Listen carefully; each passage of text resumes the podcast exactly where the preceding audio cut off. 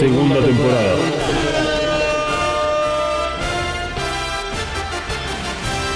The Reveal Series.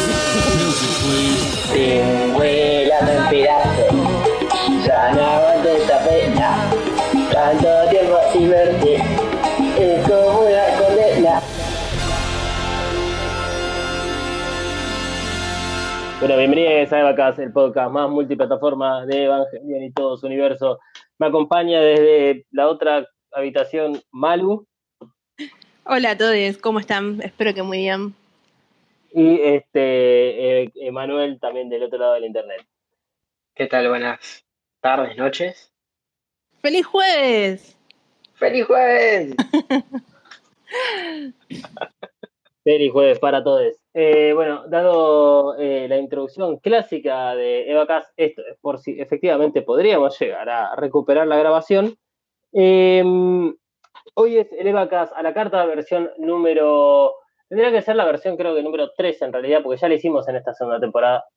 Eh, así que lo que vamos a, decir es que es un nuevo Evacast a la carta, que fue pensado de esta forma, hacerlo a través del Twitter eh, Space, porque eh, mucho del contenido que tenemos en redes sociales siempre va hacia el lado de Instagram.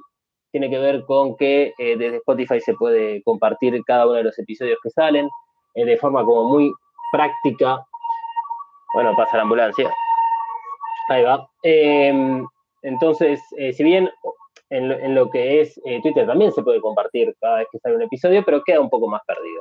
Eh, y eh, los martes de memes, también tenemos muchas páginas de memes que son directamente de Instagram, que postean en Instagram. Entonces, Twitter ha quedado como una red social de Evacast medio olvidada y no queríamos olvidarnos de todos ustedes.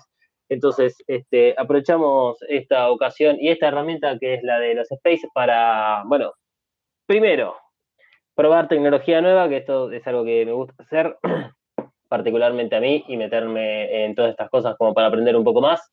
Hacer el ridículo también, eh, porque bueno, después las cosas claramente fallan. Y eh, como segunda medida es porque lo más importante es que queríamos escuchar su opinión acerca de Evangelion 3.0 más 1.01, Strice Upon a Time. Eh, la segunda temporada se hizo muy larga, más de lo que esperábamos originalmente, porque lo he contado varias veces, esperábamos más o menos ocho episodios de cubrir todo lo que era la parte del, del reveal, y bueno, eh, COVID de por medio, retrasos de la película, que estaba, que no estaba en Prime Video, y sucesivas cosas hicieron que estemos a casi un año, básicamente un año tendría que cumplirse en, algún momento de diciembre, de cuando empezamos las primeras grabaciones de la segunda temporada, que luego iban a terminar en un episodio de trailer, si no me equivoco, anunciando la segunda temporada que salía el 25 ju- a las 12 de la noche salía eh, ese episodio como forma de regalo de Navidad para toda la comunidad. Por lo tanto, como hemos tenido una temporada muy larga y hemos hablado muchísimo, es momento de que ustedes den su opinión. Es libre. La categoría, o sea, la única categoría tiene que ver con el reveal, puntualmente de la última película, pero no hace falta que este, tengan que hablar sí o sí de, la película. Eh, pueden incluso hacer referencia al anime, pueden hablar con spoiler. O sea, ya a esta altura, creo que todas las personas que estamos eh, escuchando esto y que eh, nos conocemos entre todos, estamos más que acostumbrados a que en cierto momento hablamos con spoiler, más después de que se estrenó la película. Y aquellas personas que no han visto o todavía el reveal o no han visto la última película porque se lo están reservando para un momento particular de sus vidas, saben que no van a tener que escuchar este tipo de, de contenido. Así que, eh, ¿quién quiere ir primero a meterse? Lo único que tengo que hacer es invitarlo. Eh, y si no, lo que voy a hacer es agregarlo a... vamos a hacer lo siguiente. eh, Twitter Space tiene mm, un límite de cantidad de personas que pueden ser eh, seleccionadas como speakers.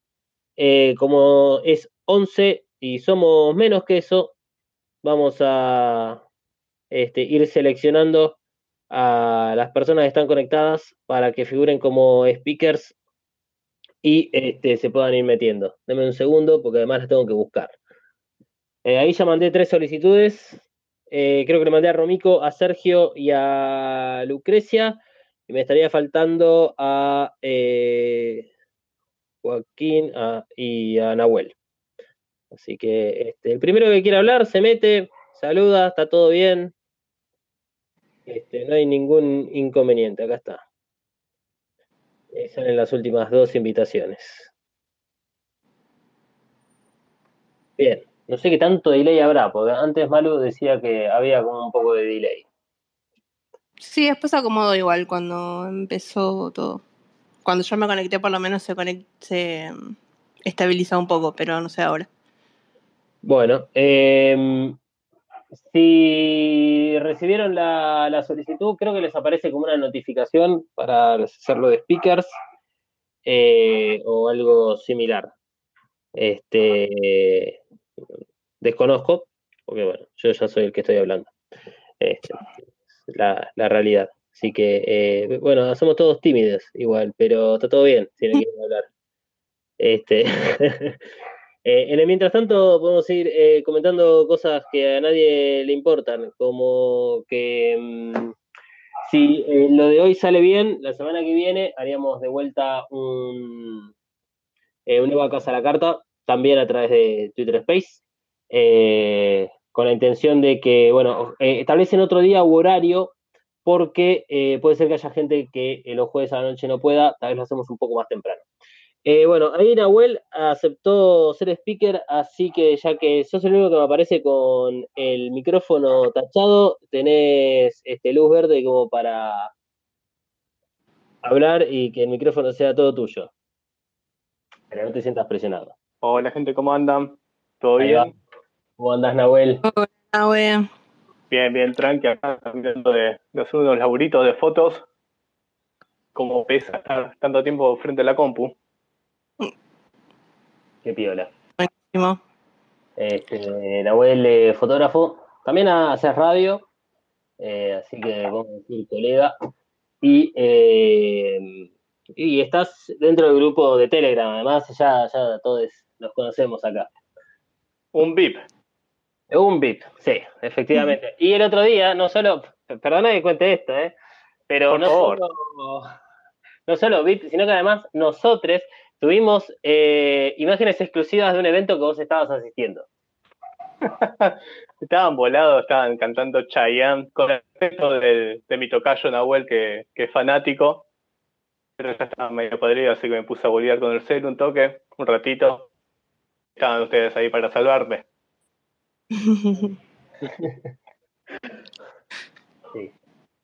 Sí, sí, sí. Sí, Siempre que haya contenido este, exclusivo, ahí estaremos. Después yo puedo tardar, no sé, tres meses en ver algún video que pasan este, en el grupo. Tengo que decir el nombre del otro Nahuel, Aguante Chayanne. Ahí está. Decía reclamar. El, el grupo de Sí, vacaciones de VIP se, se convirtió muy rápidamente en un grupo de adoradores de músicos latinoamericanos como Luis Miguel y Chayanne. Sí, por supuesto. Increíble.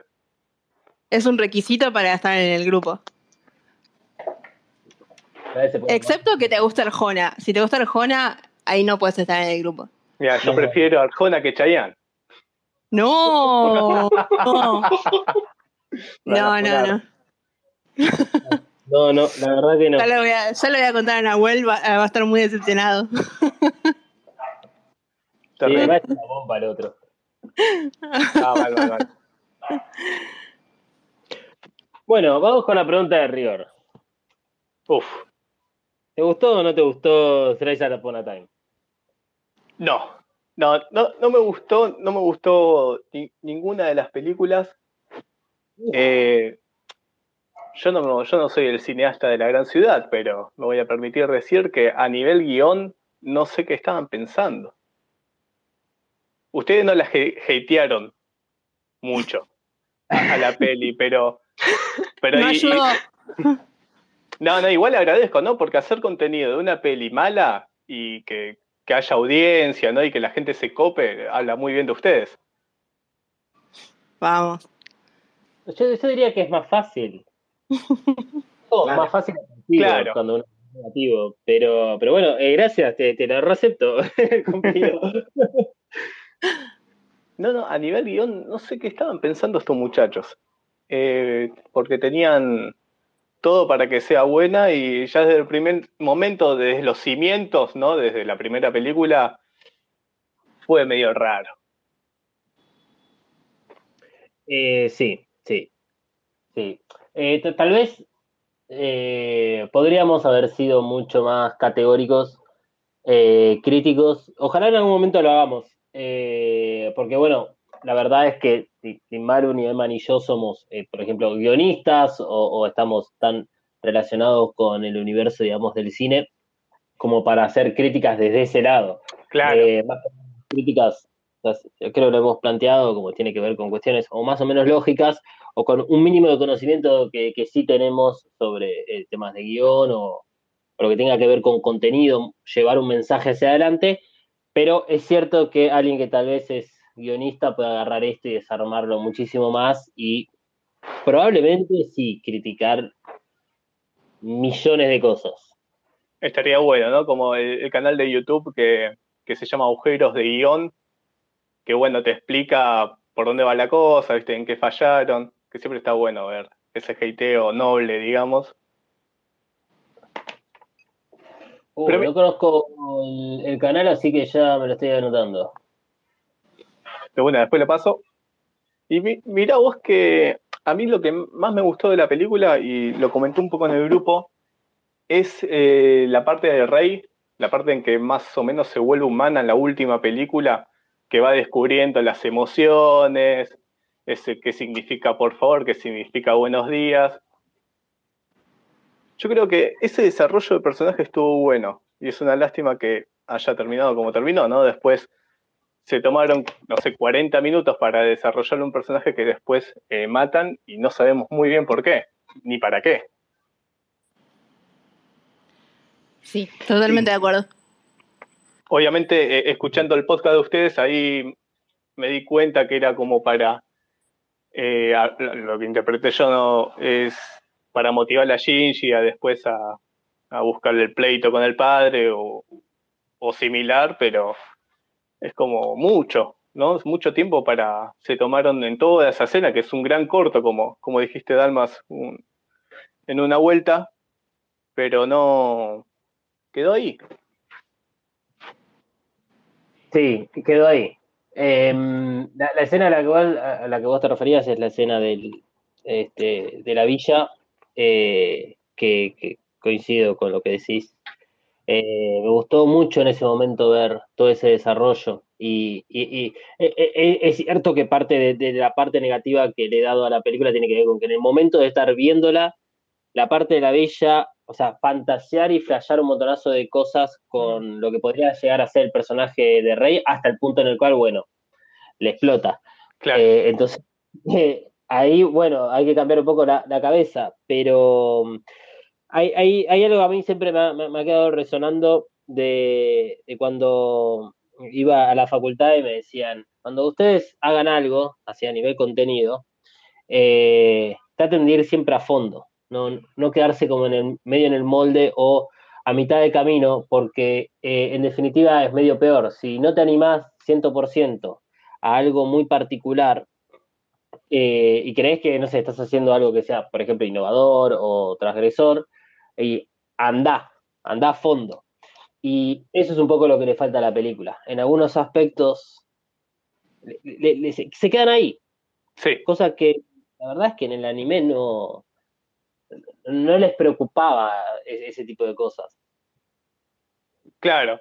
Claro, no, yo creo que tam- tampoco hay que exigirle ¿no? un- a, a estas películas o, a las nuevas que seguramente vendrán en un futuro ser como el anime. Tenían una oportunidad para, para crear una, una historia nueva en base a lo que es Evangelion, pero bueno, se quedaron ahí.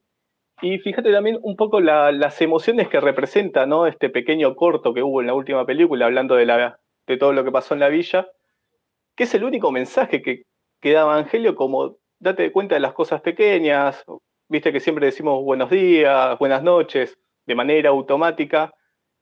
Y, y Evangelio ahí nos, nos explica que, que hay un deseo detrás de, de esos mensajes. Creo que es lo único que me llevo de, todo, de todas las películas como positivo. Interesante. Este, sí, digamos, positivo deja. O sea, no, no, no se puede decir que por más de que tal vez una película sea mala, digamos, no es dañina. Claro, Eh, no, no. He visto cosas que me han derretido los ojos. Pero, eh, y no, el- no sería el caso de Evangelion, es bastante eh, disfrutable en, en muchos aspectos. Creo que pesa mucho más la, la nostalgia y, y lo que ya conocemos de, de esto, de, de lo que sucede con, con, con todo Eva. Claro. No, y habrá que buscarle ese santo grial de, de esa, de esa persona que nunca vio Evangelion y, y se, se puso a ver estas películas, a ver si llegó a verlas todas, cosa que dudo, pero no, aparte después esperar, eh, no, no sé cuántos años fueron, siete años a que salga la última, es como que te olvidás. Sí, sí, sí, te re olvidas. Incluso, no me acuerdo en qué película, cuando la, creo que la tercera, cuando la arranqué a ver, tuve que ir al final de la última para ver si había una correlación. No en ese salto en el tiempo de 15 años, a ver si decía algo y, y nada.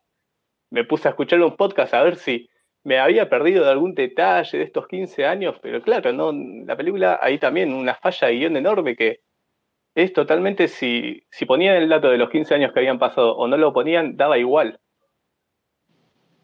La verdad, sí, totalmente. Porque, Porque Incluso lo solucionan a eso con la maldición de la ceba, entonces por eso eh, Asuka se queda igual. Muy vago, muy vago todo. Eh, sí, sí, sí. o sea, en, en definitiva es un, un, trabajo hecho por una persona muy estresada este, que no, lleva, no llega a cumplir los tiempos. Pero ahí me, ahí me quedó la duda si Hideaki Anno laburó de, eh, de guionista en esta película. Sí, sí, sí, sí. Eh, Qué hijo de puta. Eh, ese es el problema. No, no, no, no lo podés disfrazar con nada. No, no, no. no, no, no el, ¿Vos viste el documental? Vi poco y nada porque no, no manejo bien el inglés y no, no lo encontré subtitulado al español. Bueno, eh, había salido, ahora, ahora me fijo qué versión es la que tenemos guardada en, en las bóvedas, en esos discos rígidos externos. Eh, compartimos el link porque en el documental, que está la versión, digamos, básica, después está la versión extendida. Claro. Hay dos momentos diferentes donde él se está hablando y se está metiendo en el guion. Y, y hacen eh, referencia a, no me acuerdo qué sección de la película, si es la A o la D, pues la, la, película como está dividida en cuatro secciones, como para que sí. puedan armar, digamos, el, el storyboard, y eh, él dice que va a reescribir toda una parte. Terrible, ¿cuál habrá sido? Eh, la verdad, eh, es una buena incógnita, fácil, debería eh, solucionarse porque es cuestión de volver a ver el documental y creo claro. que buscar mínimamente qué, qué, salió después de la película respecto a storyboards. Que, si no me equivoco, no debería haber nada oficial, sino que algo más construido por el fan, porque justamente esta película no tuvo un storyboard. Y esa fue una de las otras razones por la cual el, el documental está hecho y, eh, bueno, tiene muchos inconvenientes la película. Eh, y ah, trataron de hacer claro. de una forma distinta. Eh, como que Claro. el storyboard, siempre hay un storyboard, pero no estaba sí, sí. planteado de la misma forma que las anteriores películas o mismo el anime, donde están lo que son los. eh, básicamente lo que se hacen es dibujar eh, ciertas escenas, incluso Claro. donde especifican ¿viste? ciertos movimientos de, de los personajes. Eh, no está hecho a, a tanto detalle. Se había hecho algo más o menos como un buen punteo hicieron. Claro, claro, Eh, entiendo. Así que Eh, el- ahí me anoto para pasar el documental y habilitarlo para que cualquiera lo pueda ver, porque la verdad está muy bueno ese documental. Realmente se entiende mucho de lo que sucede en Trace Upon a Time a través del documental. Claro. Mirá, mirá también, bueno, otra gran falla, ¿no? Porque yo pensaba que, que esta serie de películas las entendés si viste el anime. Porque si no te quedás afuera de un montón de cosas y un montón de cosas que no te cuentan. Te quedás como medio nulo en, en- en muchas de las partes. En todas las partes. En todas. para mí. Sí, sí, sí. Eh, sí, sí, sí. Es, es que creo que, el, que, que ahí el cambio fue eh, bien claro cuando deciden hacer lo que terminaron haciendo en 3.0.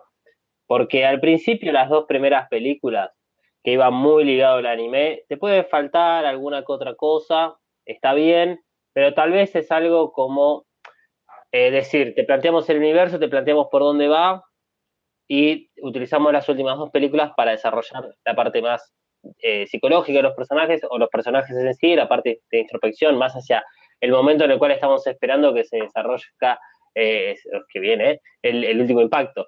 Pero eso no Claro. sucede. Cuando llega a 3.0, claramente no, o sea, 3.0 le sale bien, eh, en- en- creo que por bastante suerte, porque termina siendo una película interesante porque es a través de Shinji cómo lo plantean, con toda esa eh, eh, angustia e incógnita que tiene Shinji que nos transmite a nosotros. Ahora, Sí, se nota, sí, claro, pero se nota por todos lados que no tenían ni idea qué hacer con el resto de los personajes. Exactamente. Bueno, yo me puse eh, contento cuando vi e- ese pequeño desarrollo que hubo de Asuka en la segunda película que tiene la conversación mientras sube el ascensor con Misato. Una conversación que dura menos de dos minutos. Que, que hablan ahí, que, que como a- a- Asuka le, le pide perdón o, o reflexionan entre ellas dos y queda totalmente ahí. Estamos hablando de una escena muy cortita para que después termine siendo un clon.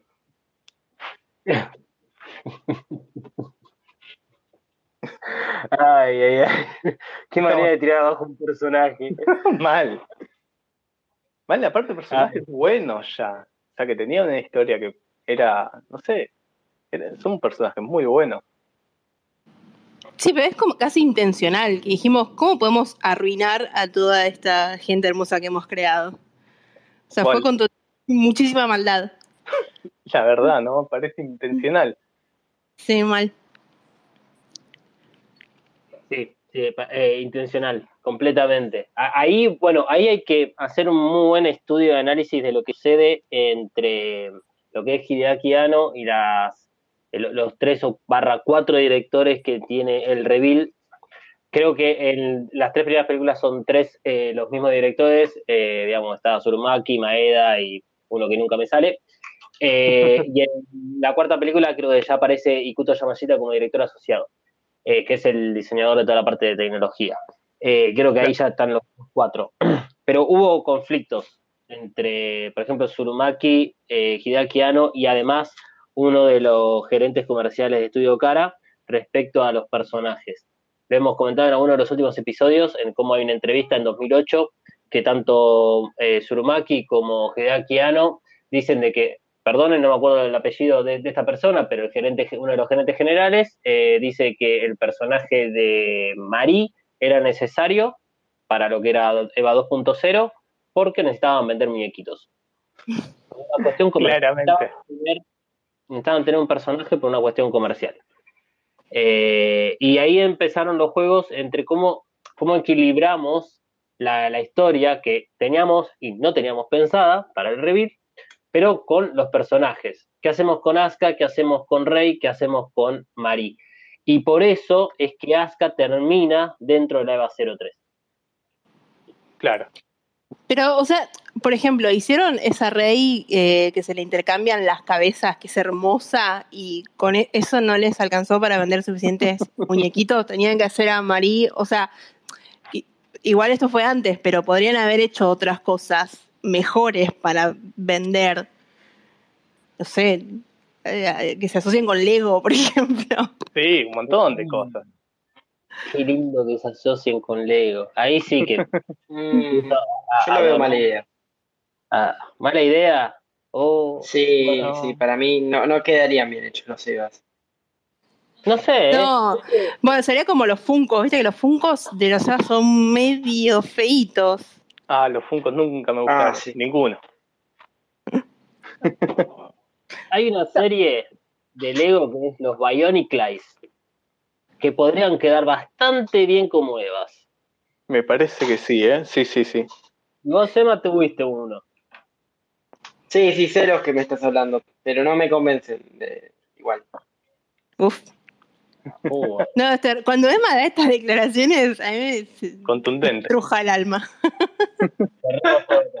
Bueno, eh, vamos a darle paso a Sergio, que está ahí eh, con el micrófono silenciado. Eh, te favor. abrimos de vuelta el micrófono. Le, le damos a gracias por participar. En todo caso, volveremos a vos, o en todo caso, cualquiera también después se quiera sumar, eh, que abre el micrófono y este, nos largamos entre todos. Así que, Sergio, bienvenido a, a bueno, el Eva Casa la Carta. Eh, bueno, o sea, habrá que esperar. Ahí está, ahí se sacó el, el. Hola, ¿me escucháis bien? Te escuchamos perfecto, Sergio. Vale, bien, es que como ya hablamos ayer, somos un poco viejos y no entiendo la tecnología y está, he tenido que estar ahí saliendo y entrando porque la aplicación de Twitter no, no me iba bien. Y al pri- al principio estaba en el ordenador y he de decir que salían subtítulos automáticos y eran completamente hilarantes y que, que debi- deberíais verlos porque son bastante graciosos, la verdad. Ya lo pongo. Sí, yo lo estaba también viendo al principio intentando ver por, eh, por la computadora, veía también los, los el closed caption, que es cualquiera. Me parece que el closed caption funciona bien para idioma inglés. Me parece Ah, que- porque es en inglés. Sí, sí, salió en inglés y en algún momento he visto por ahí Hello Kitty y no sé, cosas con, con muy poco sentido. Qué Bueno, bien. eh, Sergio, muchas gracias por participar. Sabemos que son como las, eh, a esta altura, una y media de la mañana, ¿no? Eh, 12, 12 y media. Doce y media, uf. Bueno. Este, mm, sos uno de nuestros oyentes más, ¿qué sería? Orientales que tenemos. nuestro punto de vista. Así que estamos muy, muy contentos de que Evaca llegue hasta España. Es increíble esto. Genial, pues yo, yo me alegro que disfruto escuchándolos, vaya. Qué bueno. Voy a tener que hacer la pregunta obligatoria, que es ¿cómo nos encontraste? Pues yo creo recordar que de manera intencionada, de manera intencionada buscando podcast de Evangelion, porque en ese momento había visto los rebuild, ¿no? Los primeros que habían salido y quería como eh, estaba volviendo a ver la serie, ¿no? Porque era lo que de verdad conectaba conmigo, igual que, nos pasa a la mayoría de aquí, creo. Y quería, ¿no? Pues escuchar hablar sobre Evangelion, que era algo que, que nunca había encontrado en, en castellano, ¿no? Y entonces tenía la intención y creo que fue directamente buscando por iVoox Evangelion y, y que me pareció vuestra cuenta y ya a partir de ahí empecé a escucharlo. Qué bueno. Qué copado que, que nos hayas encontrado así. Este, qué bueno, qué bueno, qué bueno eso. Excelente. Este, bueno, muy contento. Eh, porque eh, el- ah, cuando, eh, por lo menos en mi cabeza estaba toda esta idea de, hacer este podcast, eh, estaba en un aeropuerto en México particularmente, así que aprovecho y saludo a Simena que, está conectada, este, que antes no, no estaba conectada, eh, que es mexicana, es nuestra, una de nuestras oyentes más fiel y más al norte que tenemos. Eh, está en el aeropuerto de México, DF, escuchando podcast eh, de Evangelion en inglés y en brasilero, que eran los únicos que encontré allá por 2018, creo, o finales de 2017. Eh, y eso fue una de las cosas que terminó de motivarme a, a encarar este proyecto porque no había nada en español. Claro. Así que me alegro que haya, que haya llegado a buen puerto esta idea. Eh, bueno, Sergio, tenés el micrófono abierto. Si querés eh, decirnos si te gustó o no te gustó eh, la última película, el reveal, o mismo hablar sobre este, el anime, todo tuyo, eh, el, espacio. Vale. Sí, yo quería soltar un par de, bombas. Pensaba, bueno, son cosas que ya más o menos habéis hablado y, y voy a conectar con la última con la que estabais hablando, que era el tema de, de Hideaki Anno, ¿no? Y, y de cómo él, de alguna manera, como se ve en el documental, eh, se lleva el guion, ¿no? Lo, lo rapta y dice, el guion es mío, me lo llevo a casa y hago con él lo que quiero. Y, o, al menos eso entendí yo en el documental, ¿no? Y todo el mundo se queda un poco con, con la cara partida, ¿no? Porque parecía que ya lo tenían bastante avanzado y que él decidió rehacer grandes partes de la película y quería plantear la seria duda de si es posible que Hideaki Anno realmente no sepa escribir un guion.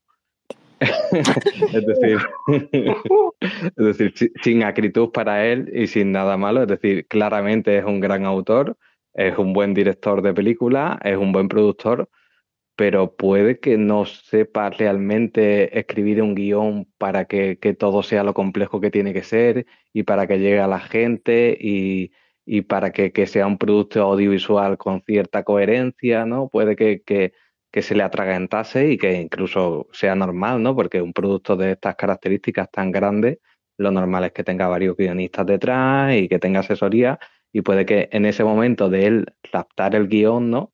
Eh, pues mm, quisiese abarcar más de lo que podía y, hiciera un poco un, estropicio al final, ¿no? De, mm, de los cambios que hizo, ¿no? Y, nunca sabremos qué había antes, pero me parece que, que es una posibilidad, ¿no? Que en Evangelion, en el anime, tenía, sabemos que tenía mu- muchas personas que le ayudaban a escribir los guiones o que incluso lo, lo escribían, y yo creo que él tenía más una idea en general de cómo debía ser, ¿no? Y unas situaciones en su cabeza, pero creo que al final lo que vemos en, en Evangelion, en el anime, es fruto de, de otras grandes mentes pensantes que, que puede que aquí no, no estén presentes, ¿no? O estén más silenciadas.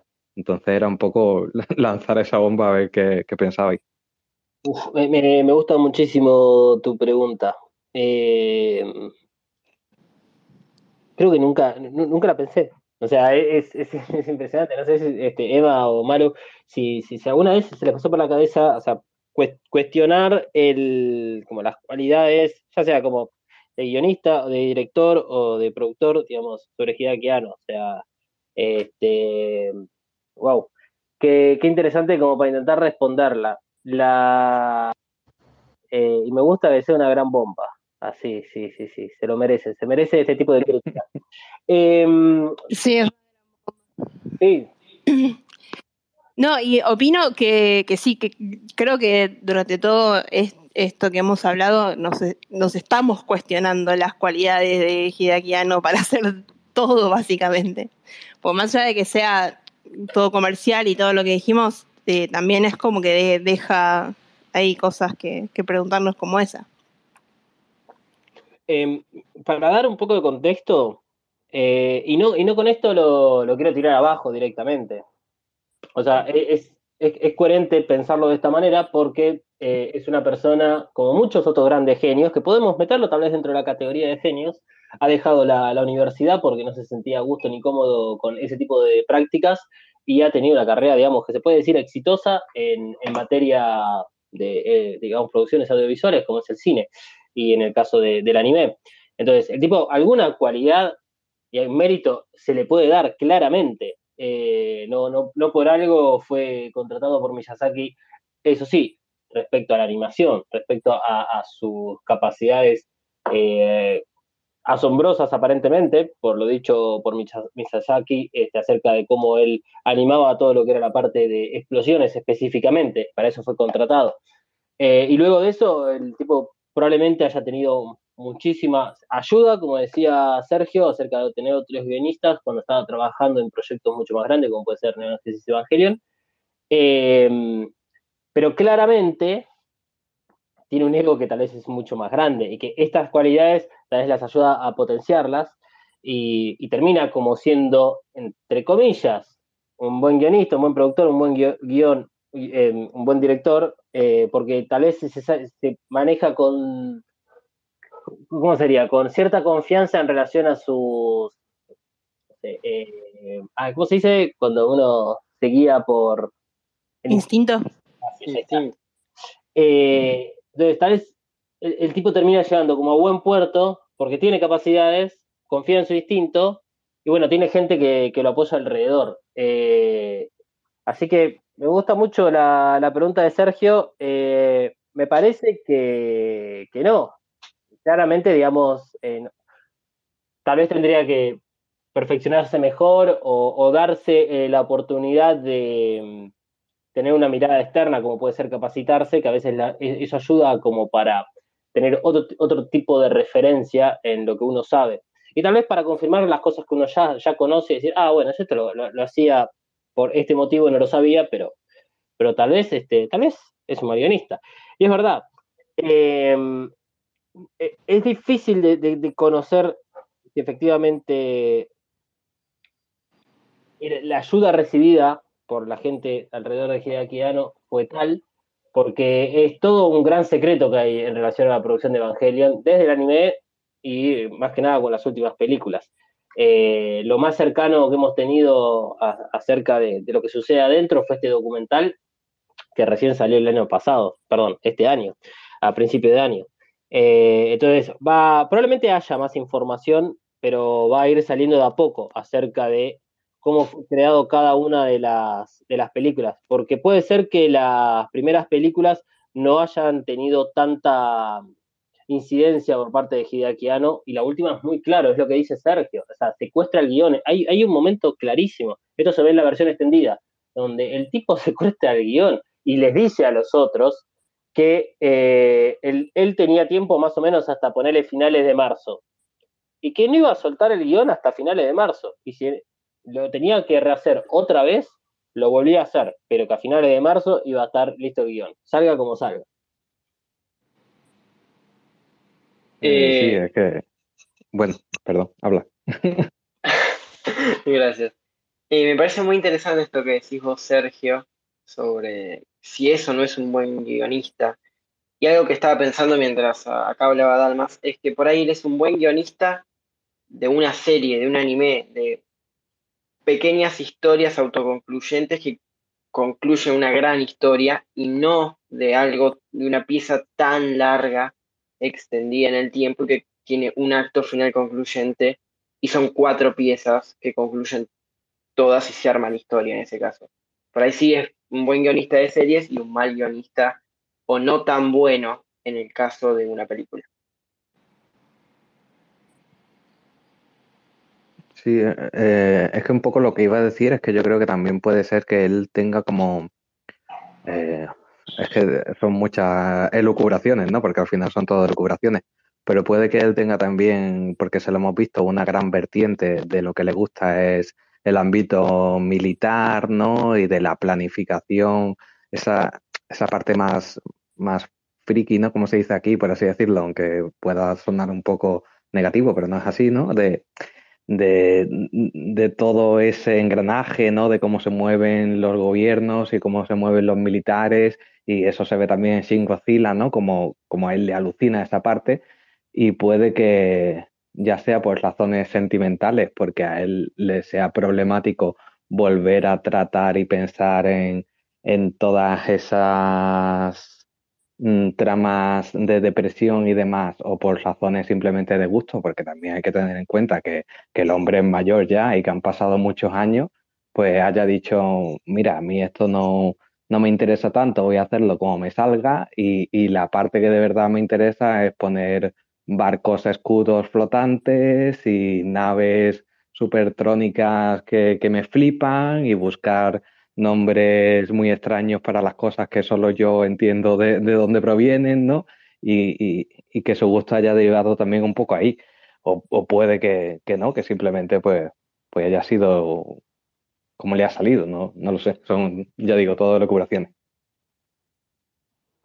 Sí, pero igual tiene sentido, ¿eh? Porque si es, una película que, supongamos, más del el 51%, la mitad más uno, fue escrita por Hideaki Anno, eh, y tenemos este resultado donde hay mucho más contenido de armamento bélico, eh, de, naves y nombres extraños, como dice Sergio. Eh, y bueno, tal vez el, tipo escribe muy bien y hace muy bien ese tipo de cosas, y no tanto la parte de, de, no, no necesariamente del desarrollo de los personajes, pero sí de por lo menos unir estos puntos que, que se nota que esta película no, no tiene unidos, son todos puntos aislados.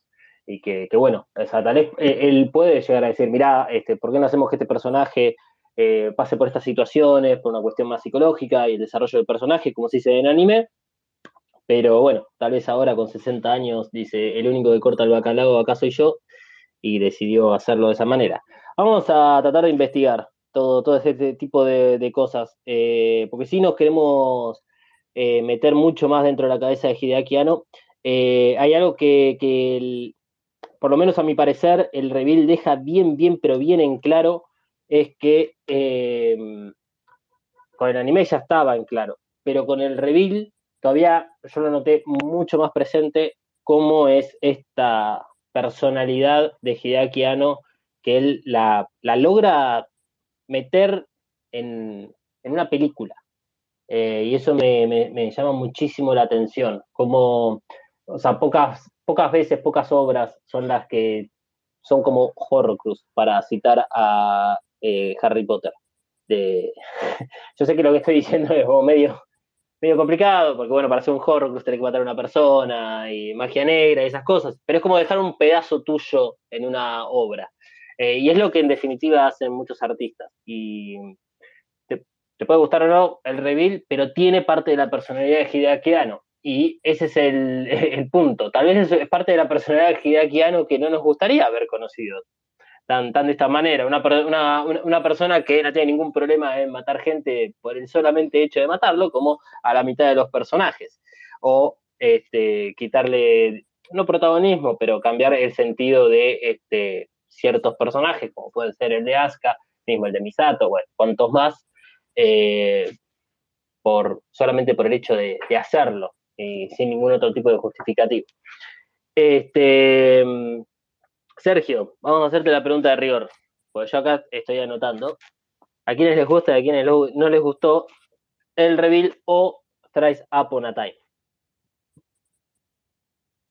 Eh, es la pregunta más difícil. A ver, mm, yo creo que lo dije alguna vez en, en algún streaming vuestro que, que no lo sabía y creo que sigo sin saberlo. Eh, la respuesta fácil sería que no, que no, no me gustó claramente porque no, no conecta conmigo. Ahora, mm, desde hace un tiempo, ¿no? Que tengo más algo, o que opino que tengo algo más de madurez, intento ver las obras como, como un prisma, ¿no? Y ya aquí voy a conectar con, con la otra cosa que quería decir porque, porque se hace tarde y si no, no la voy a decir, que era eh, el tema de, de que a mí esta película no conecta conmigo y no conecta con muchos de nosotros, pero, pero al fin y al cabo miras críticas y miras a, la audiencia generalista, ¿no? Por así decirlo, demás, y tiene un 7,5 en Film Affinity, que suele ser un- una página de, de análisis que, suele ser bastante crítica, ¿no? Por así decirlo, y en la que, aunque el anime no tanto, el anime sí suele tener unas clasificaciones más, altas, pero bueno, es una buena nota, ¿no? Comparado con incluso otras, otras películas de, de los Rebuild. Entonces cabe la posibilidad, porque yo soy diseñador gráfico, ¿no? Y, y dentro de- del ámbito creativo, mm, vosotros lo sabéis también, ¿no? Que siempre hay que, muchas veces hay que acabar haciendo cosas que a ti no te acaban de gustar o no te gustan directamente, pero que crees que es lo que hay que hacer en ese momento, ¿no? Porque es lo que va a conectar con el cliente o es lo que el cliente te está pidiendo, ¿no? Entonces, cabe la posibilidad de que esta película sea un autoencargo que se ha hecho, ¿no? Porque siempre se habla de, las películas de encargo o de las películas de autor, ¿no? Y este sea un autoencargo y también un poco de encargo que, le han hecho desde producción a Hideaki Anno y él haya dicho, bueno, yo voy a hacer eh, lo mejor que puedo hacer para, para esta parte de la fanbase que no había contentado del todo, ¿no? Porque ya tenemos eh, el anime original que contenta a un tipo de fans y que también, ojalá, me gusta pensar, me contenta a mí, ¿no? Eh, hablando de mí como Hideakiano. Eh, y tenemos el, las dos películas originales, ¿no? Que responden un poco, sobre todo de End, ¿no? Que responde un poco a los fans y a las críticas y que encima son más agresivos contra esa parte, ¿no? Y que después de tantos años él haya dicho, bueno, pues ahora voy a hacer las paces de alguna manera, ¿no? También se ha discutido mucho en el podcast, voy a hacer lo que tengo que hacer para ganar dinero, pero me gustaría pensar más que es voy a hacer feliz a esta gente y que indudablemente parece que, en ese sentido la película funciona. Entonces, mm, conmigo no conecta, pero parece que como producto funciona, ¿no? Y me gusta intentar entender esa parte, ya digo, como creativo, de decir, bueno, voy a hacer un producto que, que funcione y que le guste al cliente, ¿no?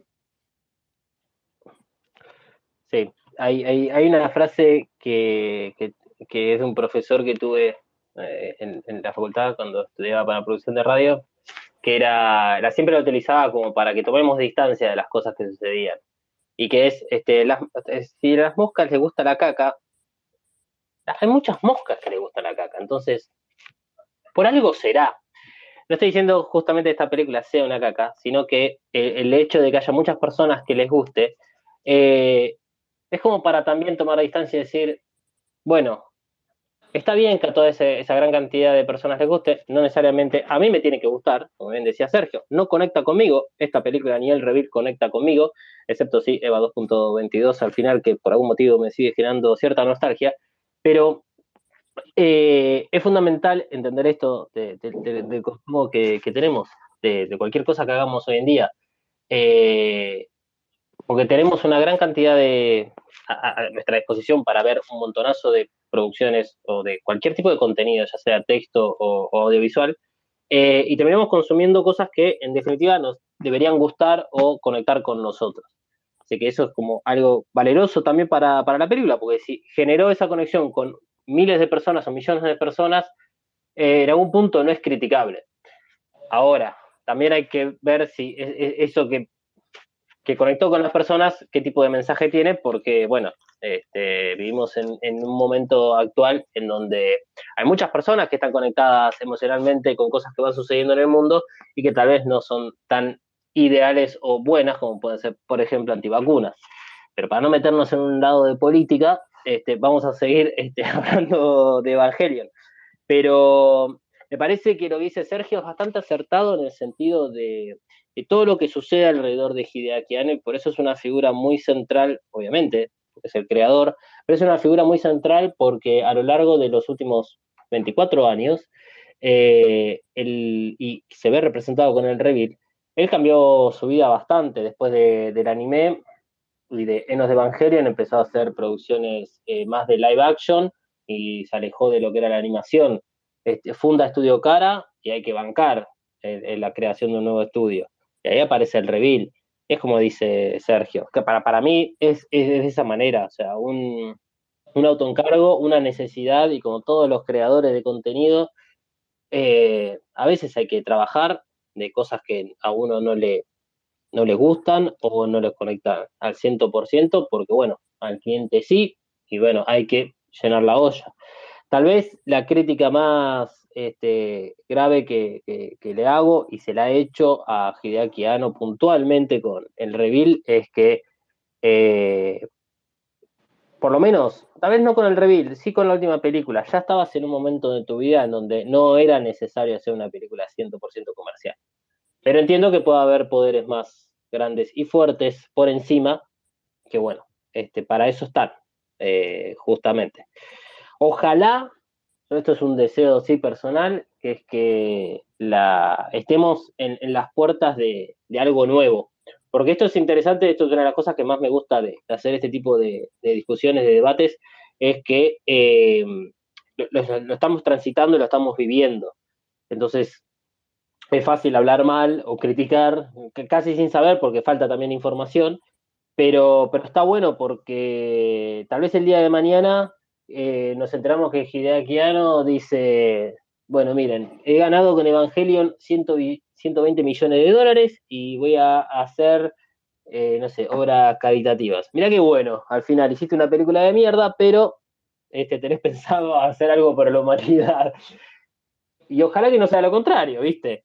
Pero, pero estaría bueno y que, que digamos, desde Estudio Cara o mismo Hideaki Anno o cualquiera de todas las personas que hayan laborado en la producción del Reveal eh, los podamos seguir y podamos ver su evolución artística, a ver, bueno, ¿qué hacen con toda esta responsabilidad? Porque en algún punto el hecho de haber trabajado en, una de las obras más importantes que tuvo la última década de, Japón, eh, es, te vas con una re- responsabilidad, tenés una mochila, ya es otro peso, sos, sos otra persona. Y, es, y una de las cosas que apunta Estudio Cara, que es también la formación de, gente para seguir, digamos, contribuyendo a la industria de- del anime y del manga, es que haya más como y mejores producciones, o por lo menos que sean vanguardistas. Pero bueno, eh, son cosas que no vamos a saberlas hasta que el tiempo lo pase. Yo eh, me, hago un par de preguntas con respecto a lo que decía Sergio de, de- del éxito que tuvo y de las buenas críticas que tuvo. Y no sé realmente qué público, qué generación es la que vio y disfrutó eh, esta película para que tenga, digamos, esa, esa calificación y todo. Eh, es, es la misma que vio el anime en su momento, eh, es gente más joven. Quizás si llegó a un público más joven que solamente vio la película y capaz ni sabe que existe el anime y no entendió tuvo su propia interpretación de lo que significa esta película, que igual no entendería cuál es, pero eh, puede suceder algo así. No sé si se sabe si habrá encuestas o algo así de, de qué mm, eh, de, qué público fue el que más lo vio. Y también me pregunto cuánto tuvo que ver todo el hype y toda la espera que hubo y la anticipación y la cancelación por el COVID y, y todos los obstáculos que fue teniendo la película, si eso también influyó en que la gente esté como más expectante, que por lo menos fue bastante mi caso, estaba bastante expectante con todo eso, eh, y que bueno, eso haya tenido que ver también con, con el éxito que tuvo la película. Bueno, eh, sí, no, estaba esperando que alguno eh, quería meterse. Eh, creo que mm, creo que los datos se podrían conseguir, no sé en dónde habría que buscarlos, eh, pero no, no estoy 100% seguro, ni siquiera está disponible cuánto que costó la película ni cuánto, digamos, ganaron oficialmente. O eran lo que eran las taquillas sí estaban, pero no, todavía no está lo oficial. Pero ni siquiera está cuánto salió, así que puede llegar a complicarse un toque encontrar lo de los datos de- demográficos. Pero si me baso en la, carta de Hideaki Anno que escribió para cerca de 2007, eh, la famosa carta en la cual se publica en el sitio oficial de Evangelion y es la que anuncia la tetralogía, en esa carta él marca muy claro la audiencia, dice, estamos pensando en un nuevo producto que sea para las personas que se alejaron del anime en los últimos años o para la gente que, digamos, deja de consumir anime porque ha crecido un poco en el sentido de a esas personas que tal vez están como más trabajando. Eh, y si eso lo trasladamos a 2007 a 2021, eh, es para una generación que no es la nuestra, sino que es la siguiente. Tal vez que hoy en día tienen entre 23 y 25 años. O sea, una genera- generación de 10 años menor a la nuestra, o sea, nosotros tenemos 33. Eh, bueno, mira, dije el, el- la edad de, de Maru. Eh, y Katsuragi tiene 18. Este, pero es Yo como tengo una- 34 igual. es verdad. Pero es como para una generación un poco más joven que la nuestra, que, que tiene.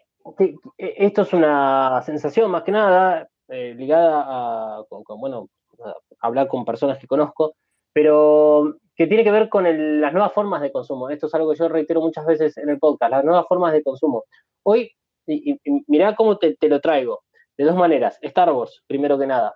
Yo Star Wars lo viví por de tres formas diferentes. La primera vez haber visto la trilogía original, eh, más o menos a, a los 90. Eh, después tener todo el hype para ver la- las precuelas y después ya mucho más grande todo el hype para ver lo que es la- las secuelas. Eh, y lo viví en tres momentos diferentes. El hype siempre estuvo y, siempre se estaban las historias de el padre que iba con el nene, el hermano mayor que iba con el hermano menor para este, continuar con la tradición. La, eh, otra colación es que hoy vi un tweet acerca de eh, Spider-Man, salió la película ayer, está todo el mundo hablando de Spider-Man, y eh, uno de los tweets que era como los, los tweets más lógicos que esperaba ver en una situación así era La película me gustó mucho, eh, lloré muchísimo durante toda la película, pero creo que es el hype de haberla esperado tanto tiempo. Y pasa un poco con eso. Con Thrice Upon a Time el hype fue altísimo. Entonces, me parece que no importa eh, la edad que tengas, fueron ocho años de espera, se alimentó muchísimo en los últimos dos años la salida de esta película. A ver, tuvimos cuatro teasers, un, eh, un trailer más la presentación del nuevo tema, lo que fue la, presentación especial de 10 minutos en la Japan Expo en París, y después todos los temas de que se iba corriendo la fecha. O sea, las ganas son muchísimas, viste, de verlo. Y también pasa que después de tanta espera, de tanto hype, no tenés ganas de ponerte a criticar negativamente la película. Decís, ¿sabes qué? Me encantó, obvio que me gustó, ya fue, listo, y no la vuelvo a ver nunca más. Y también es, es parte de la transición en la cual estamos hoy en día, en que van a, vamos a necesitar por lo menos que 5, 10 años para volver hacia atrás y a ver si efectivamente esta película es tan recordada. Para mí, el reveal se va a perder en el tiempo y va a quedar tal vez más por una cuestión visual, sonora, que por la historia en sí. Esa es mi opinión respecto a tu pregunta, Maru, que bueno, me gustó mucho. Creo que Sergio quiere también eh, decir lo suyo. Eh, sí, yo no creo que, la audiencia a la que le haya gustado sea necesariamente más joven que nosotros. Yo tengo 80, eh, uy, 80, tengo 34, 87, el mejor año. Eh, y yo creo que, puede ser de, gente con edades parecidas, es decir, también basándome muy poco, ¿no? En las críticas que he leído y demás por ahí.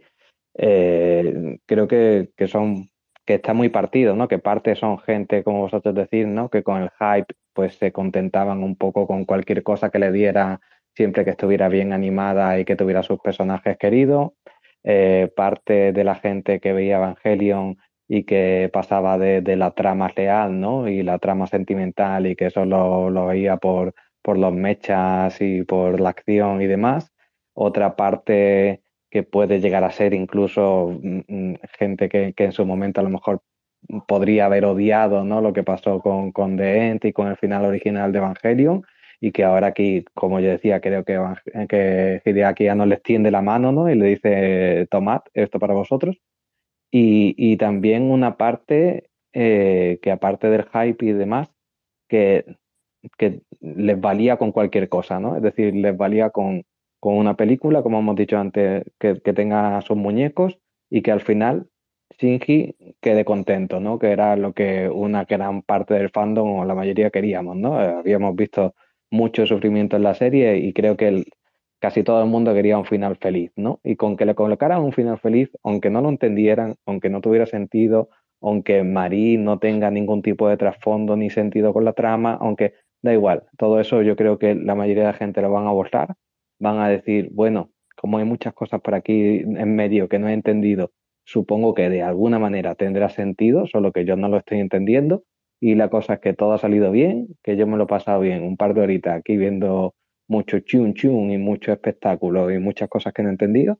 Y, y, me parece bien como cierre y ya está. Y, se van a otra cosa porque como estamos en la sociedad de consumo que estamos, pues ponen su 7 en, la página que sea, escriben su análisis o ni siquiera eso y, ya está, y se van a otra cosa.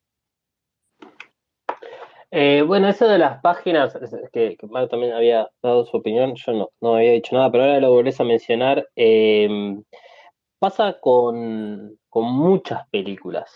Eh, es, es algo bastante peculiar porque siempre que sale alguna película llegar a ser media polémica, eh, se termina comparando con las reacciones del público y las reacciones que tiene tipo Metacritic o Rotten Tomatoes, el mismo IMDB, y que difieren muchísimo de lo que opina la, gente. En este caso, con Evangelion, eh, es menos la porción del fandom que, digamos, no le gustó la película. Eh, y coincide un poco más con esas críticas.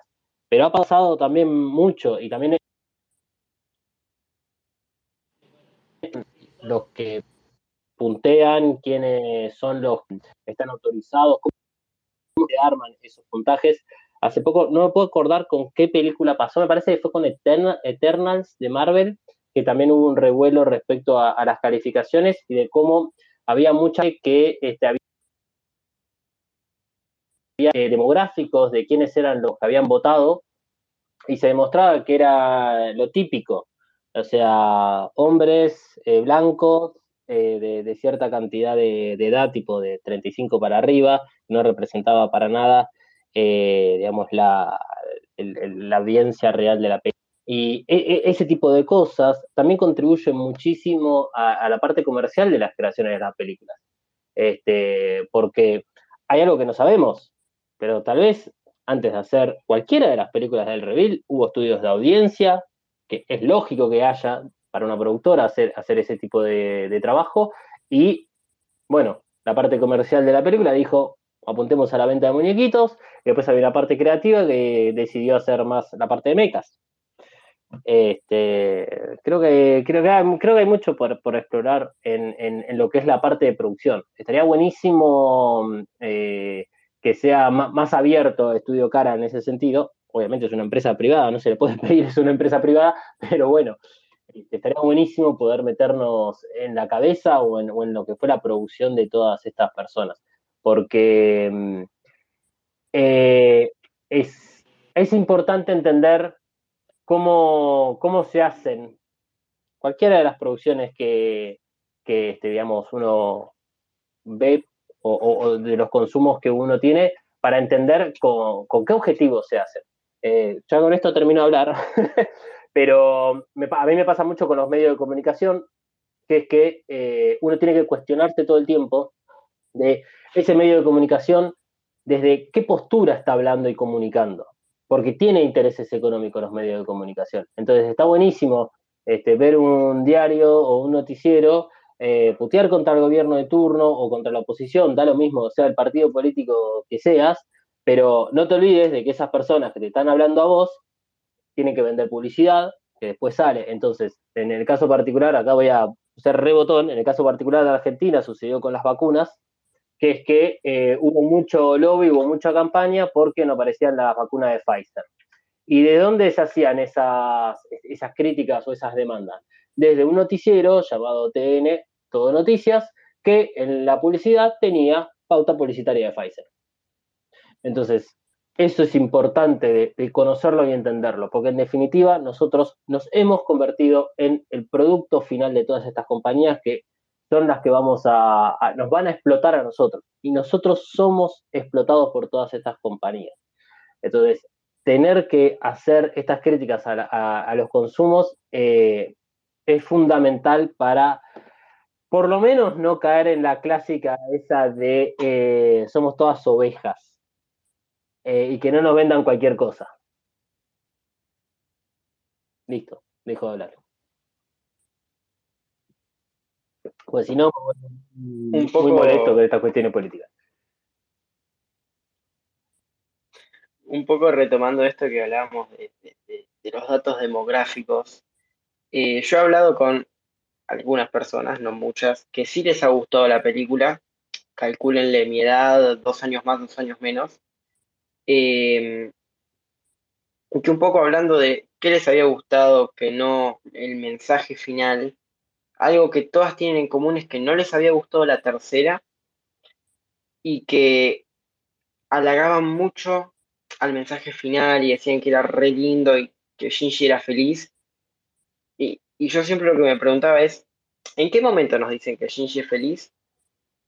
Y me acordaba de una frase que leí cuando estábamos haciendo el, análisis de 3.33, que era que aquel que no le gustó 3.33 es al que le gusta Darling in the Franks, que es un anime que es muy similar a Evangelion, pero con muchísimo más fanservice de lo que ya tiene el reveal. Y me reía mucho con ese tema. No sé si alguien de acá vio ese anime, pero sabrá a qué me estoy refiriendo. Bueno, es que e, ese es un poco el tema, digamos. Eh, es, eh, cuanto más datos podamos tener, y creo que es, fácil de, no ahora tal vez, pero es fácil en el futuro de pensar de esa manera, en que cada uno de todos nosotros a, través de sus consumos eh, puede ir agrupándose en diferentes grupos y encontrando estas similitudes de, ah, me gustó tal película, me va a gustar esta, me va a gustar aquella, y en definitiva lo que hacemos es, entre comillas, agrandar nuestra burbuja digital, pero en realidad es como que la estamos achicando porque estamos definiendo cada vez más esa burbuja digital. Y me pasa un poco, me pasó, no solo con Star Wars, también con Marvel, en cómo es, pero pará, lo único que hago en mi vida es consumir cosas de Marvel, que está todo bien, eh, sigo a las personas en redes sociales a través de cosas de Marvel y todo Marvel, y es, todo eso viene solamente de Disney, todo eso viene desde una sola cabeza, eh, de una sola posición económica, eh, y en definitiva, ¿qué me dejan? Digamos, ¿qué me deja la- las películas de Marvel? ¿Otra vez la misma historia de los superhéroes? ¿Otra vez las mismas historias este, de superación que es básicamente la historia del héroe y que no tiene mucho más allá de eso? Por más de que traten de humanizarlos, darle otro tipo de, problemas a, los personajes para alejarlos de esas categorías, mm, me, llena mucho de ruido, me llena mucho de ruido y he empezado a consumir cada vez más contenidos independientes o contenidos que no están tan atados a eh, el FOMO, porque empecé a sentirme ahogado en ese sentido, eh, a través de los consumos que tenía. Y con Evangelion, lamentablemente, me pasó un poco eso. Eh, o sea, si bien es mucho más chico la, burbuja esa, eh, por- porque es anime y encima, bueno, Evangelion en particular es un anime bastante particular, que fue el que dio puntapié como a ese género más psicológico. Eh, trato de consumir, por ejemplo, animes que sean diferentes, no sé, que me cague, me- me causen risa, ¿viste? No, no, no llantos, como Evangelio. Pero es, es todo un tema. Eh, eh, creo que el, el reveal en sí ha dado mm, como un, un- objeto que tiene muchísimas aristas porque se mezclan muchísimas cosas con esto que sucedió en el reveal y, y es lo que planteaba Sergio en este momento. Yo, yo veo curioso esto que, que hemos dicho de que del final, ¿no? De que el final de la película se interpreta como algo feliz, que yo también lo, he mencionado y también me, me lo ha parecido. La verdad es que no me lo había planteado tanto el por qué me lo parece, ¿no? Porque supongo que sí, porque sonríen y se van corriendo, ¿no? Entonces, claro, es feliz. Eh, pero, pero sí que es cierto que unido a esto y a, y a los gustos que comentábamos de la audiencia, ¿no?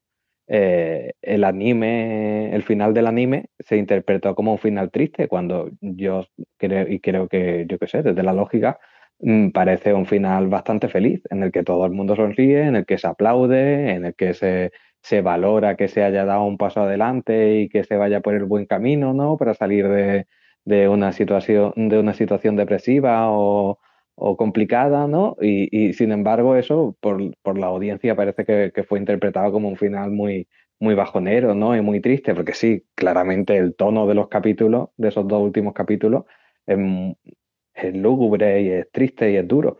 Pero creo que al final lo que abre, lo que abre es una ventana, ¿no? Y una, una luz de esperanza. Y sin embargo, mm, parece que no, no se interpretó así puede que esta misma audiencia no sea la que ahora esté interpretando un final feliz en, en la otra parte y eso sí le guste. Claro, eh, coincido. O sea, para mí, por ejemplo, Enos Evangelion, que tal vez tiene un final eh, en primera vista como más amargo, en realidad para mí tiene un final feliz. Lo que pasa es que no, no está masticado, ¿viste? O sea, no, no te lo dan ya servido en bandeja de plata. Eh, tenés que, que, vos encontrar ese final y entender, digamos, qué, es lo que sucedió. Eh, creo que también es parte de, de esto de, de, los consumos que hablaba recién. La, se ha simplificado mucho la, forma de, comunicar y llevar estos mensajes a la audiencia. Eh, ese es menos sutil, eh, no parece que no garpa. Entonces hay que, hay que hacer exactamente eso. Agarrémonos de las manos, corramos, porque correr eh, es, es, es, un signo de acción, de energía, que si tengo una persona que está detrás y con una música media tensión, es peligro, pero si, si, es, si es felicidad y tengo una música piola y que nos agarramos de la mano y estamos sonriendo, es un final feliz, sin importar qué es lo que pueda llegar a continuar. Eh, y eso creo que, bueno, es lo, lo más válido que tiene la película. Es un buen final porque es determinante. En definitiva, el reveal viene a representar el fin de Evangelion. Espe espero que sea así.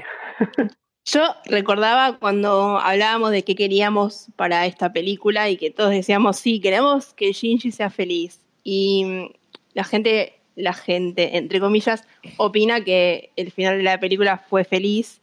Y sí, o sea, tiene un, lindo final, pero es realmente lo que Shinji quería, lo que todos los personajes querían.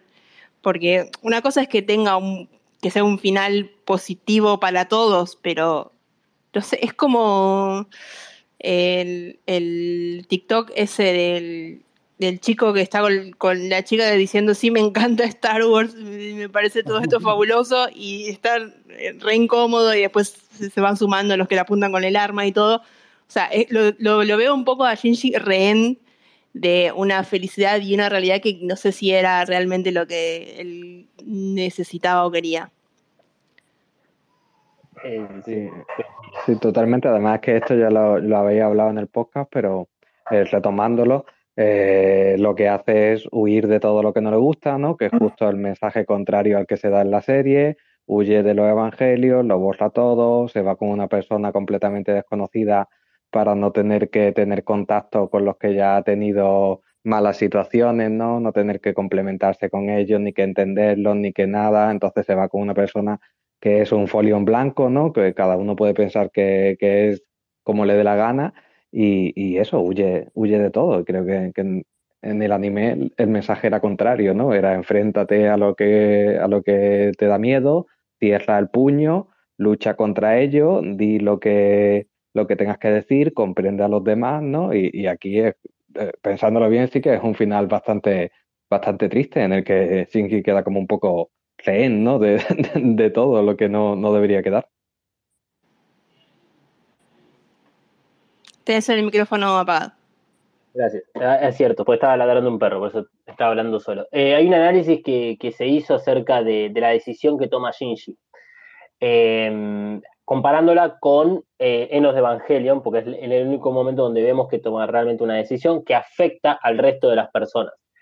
Y el, final que plantea Thrice Upon a Time se olvida e ignora claramente al resto de los personajes, porque durante la, complementación nos va mostrando cuáles son las decisiones o supuestas decisiones que toman estos personajes, pero después cuando nos muestran el lugar donde está parado Shinji, parece no coincidir con, por ejemplo, el universo que eligió Kashi con Kaworu, o el universo que eligió Asuka, que aparentemente es con Kensuke.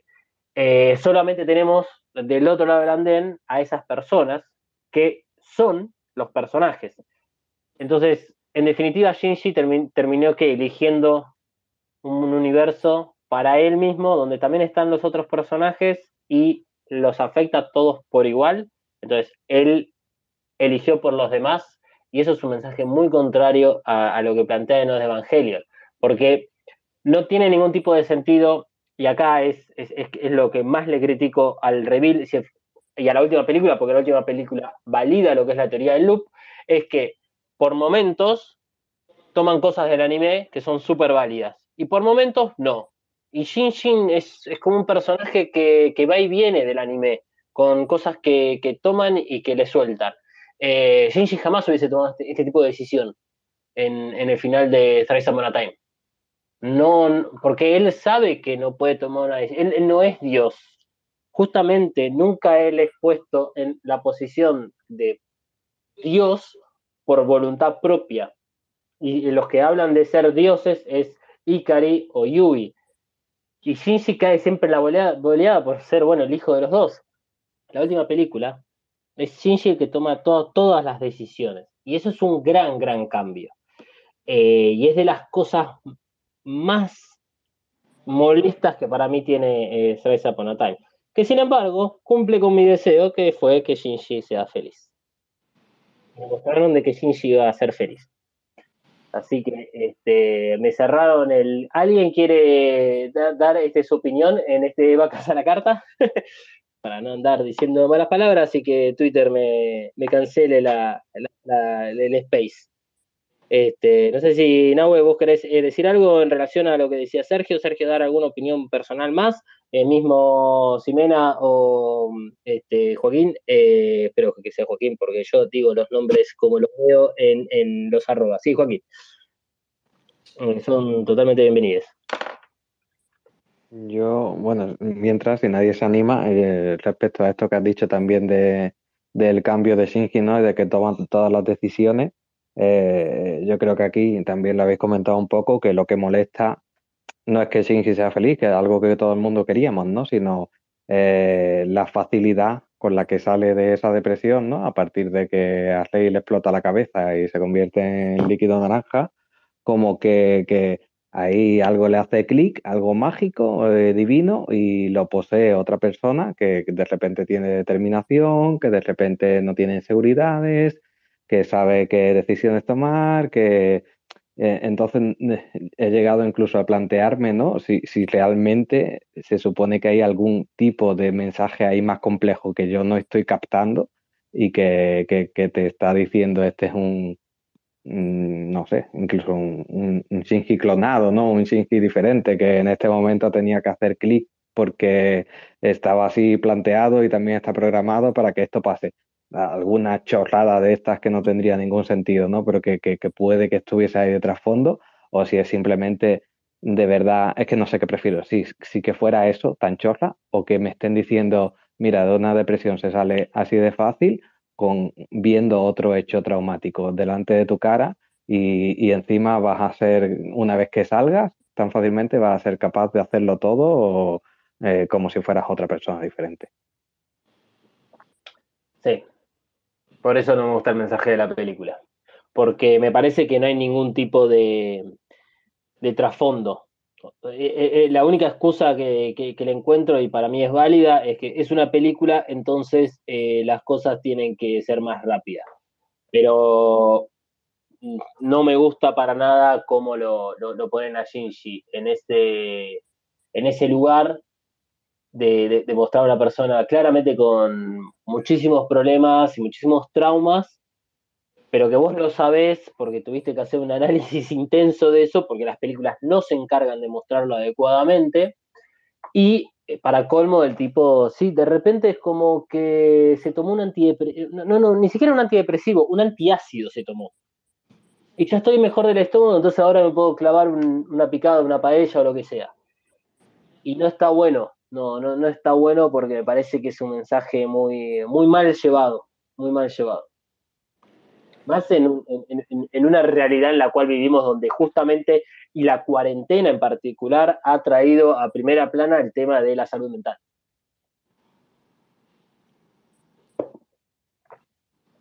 Pero bueno, eh, insisto, eh, si alguien más se quiere sumar, eh, tiene el micrófono abierto. Y si no, vamos cerrando este Vacas a la Carta, pues ya llevamos más o menos una hora y media. Nos parece adecuadísimamente este, adecuado el tiempo. Además, bueno, Sergio, ya ahora sí son la una y media. este, pero bueno, eh, vamos a contar hasta tres. Y si alguien se quiere sumar. Ahí Joaquín creo que quiere hablar, ¿eh? Bien. No sé si me escucho bien. Buenas tardes. Buenas tardes, Joaquín. Ah, Buenas tardes. ¿Sabes qué? Me tengo un botón del Twitter que me tapa tu, tu, tu el micrófono y no te veía con el micrófono. Joaquín, eh, vos sos de, de, Perú, ¿no? No, yo soy de México. Del de norte México de también. México. Mira, otro de México. No sé por qué pensé en Perú. Ah, no, ya sé, porque me confundí con otro, Joaquín. Perdón. no, sí. Sí, no, de, de, de, de México, de, de casi frontera con Estados Unidos, de hecho.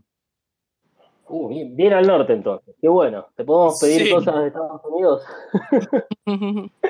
Ahorita no, podemos cerrar la frontera, pero próximamente no. tal vez. Eh, bueno, este, Joaquín, bienvenido. Y um, lo que quieras decir, tenés el micrófono abierto. Si querés, te hago la pregunta de rigor, si, de rigor, si te gustó o no te gustó el, el reveal barra Fries Upon a Time. Eh, pues mi, mi, mi, historia con Evangelion es un tanto complicada, por así decirla. Entonces, igual, como todos aquí, no sabría decirte si me gustó o no. Coincido con, creo, la mayoría. Como un producto, por así decirlo, audiovisual, es difícilmente superable por sí mismo, incluso. Pero sí, definitivamente, en cuestión de guion, sí uno se da cuenta muy rápido que no tiene ni pies ni cabezas, incluso como mencionabas ahorita, a partir de que pasa lo que pasa con, con Rey, Shinji tiene un cambio de 180 grados, muy probablemente ahí en medio hubiera cabido otra película, incluso ignorando lo de los 15 años que tuvimos perdidos, o sea, Shinji tuvo un cambio totalmente radical y de ahí en adelante la película se va totalmente en turbo, por así decirlo, hacia el final, pero incluso parece que ni siquiera la película sabe hacia dónde va. Como muchos mencionan, toda la parte de la Villa 3, todo el desarrollo de Rey, que básicamente es el único personaje con desarrollo como tal en la película, está muy bien. Y de repente parece que hasta ahí la tenían hecha la película y en los últimos, el último año dijeron, ¿saben qué? Hay que terminarla. Y todo lo hicieron a las carreras, así lo sentí yo esa última parte de la película sí está muy vertiginosa, métanle acción, métanle peleas, flash, colores, que se ve hermosa, hermosa se ve la película, pero sí, en cuanto a guion no tiene ni pies ni cabeza. No, no, no, yo sigo preguntándome cómo llegaron a ese final hasta el día de hoy, no, pero... Pues cavando. Sí. pero por, otra parte, eh, por ejemplo, por decir algo, ¿no? Yo conocí Evangelion justamente a los 14 años. Yo ahorita tengo 31. Y a los 14 años yo conocí Evangelion y como muchos adolescentes con ciertas preguntas y problemas consigo mismo, eh, vi mucho de mí en Shinji, cosa que nunca lo vi bien. No, yo no presumía parecerme Shinji, al contrario, era algo que me preocupaba pero me ayudó en su momento a decir, oye, tal actitud, tal actitud de Shinji está mal. Y como yo la veía en mí mismo, ah, entonces a lo mejor eso también es lo que está mal en mí. Por eso yo no tengo amigos, por eso yo no me llevo bien con mis padres, por eso yo tengo problemas para socializar. Eh, una vez creciendo, pues como muchos, ¿no? Una vez que, tuve acceso a información acerca de Evangelion, me di cuenta que no era solo con Shinji con quien me identificaba, sino con Hideaki en sí, un señor que de verdad tenía pues problemas, ¿no? De depresión que ha manejado él, ansiedad. Y, y, eso me permitió a mí, incluso al crecer, también seguir manteniendo vigente eso de Evangelion en, en mí, el hecho de seguir buscando qué está mal en mí, cómo ayudarme, eh, a dónde buscar ayuda. Entonces, a, a, mí, ahorita creo que mencionaban que que Trace Upon a Time no tuvo mucho que ver con, con, con, no les llegó personalmente. En mi caso muy particular fue muy distinto, ya que como les comentaba, yo vi Evangelion a la edad de Shinji, teniendo 14 años, con muchos problemas. Y Trace Upon a Time eh, se llegó a mi vida en un momento en el que yo tenía 31 años, ya tengo mi casa, tengo mis amigos, tengo mi trabajo, e incluso tenía pocos meses de haberme casado con, con una persona que tuvo una relación de seis años. Entonces, igual, a lo mejor Shinji al final de la película no fue feliz, en ningún momento nos dicen que fue feliz, pero yo personalmente a lo mejor ya estoy este, metiéndole yo de mi cosecha, como decimos en México. El mensaje que vi es que había esperanza, no tanto que Shinji huyera de los Evangelion, de los Evas de los Ángeles. Shinji peleó con, con los Evas, Shinji peleó contra los Ángeles. Esa vida él ya la vivió. Fue más que nada una esperanza de voy a quitar todo esto de mi vida que sinceramente, siendo sinceros, nadie sabríamos cómo lidiar con ángeles y con robots gigantes. Shinji obviamente es un personaje de ficción, él tuvo que lidiar con eso, pero cuando él tuvo la oportunidad lo borró y a lo mejor el mensaje final no fue un final de que Shinji es feliz, pero Shinji tiene esperanza porque está en un mundo donde ahora va a batallar con cosas como pagar renta, como conseguir trabajo, como no sabemos, bueno, a mí no me consta si la relación con María es una relación de amistad, de amor, de un maestro y un alumno o qué, pero por lo menos ahora tiene la esperanza de que ya no tiene que pelear con los ángeles piloteando un Eva y esa es su única opción. Shinji ahora tiene la esperanza y sobre todo tiene opciones. Entonces, a mí en muy particularmente, sí, sí tuvo mucho que ver conmigo a nivel personal y por eso yo no puedo decir que es una, no puedo decir que no me gustó, porque tocó todas esas fibras de mí.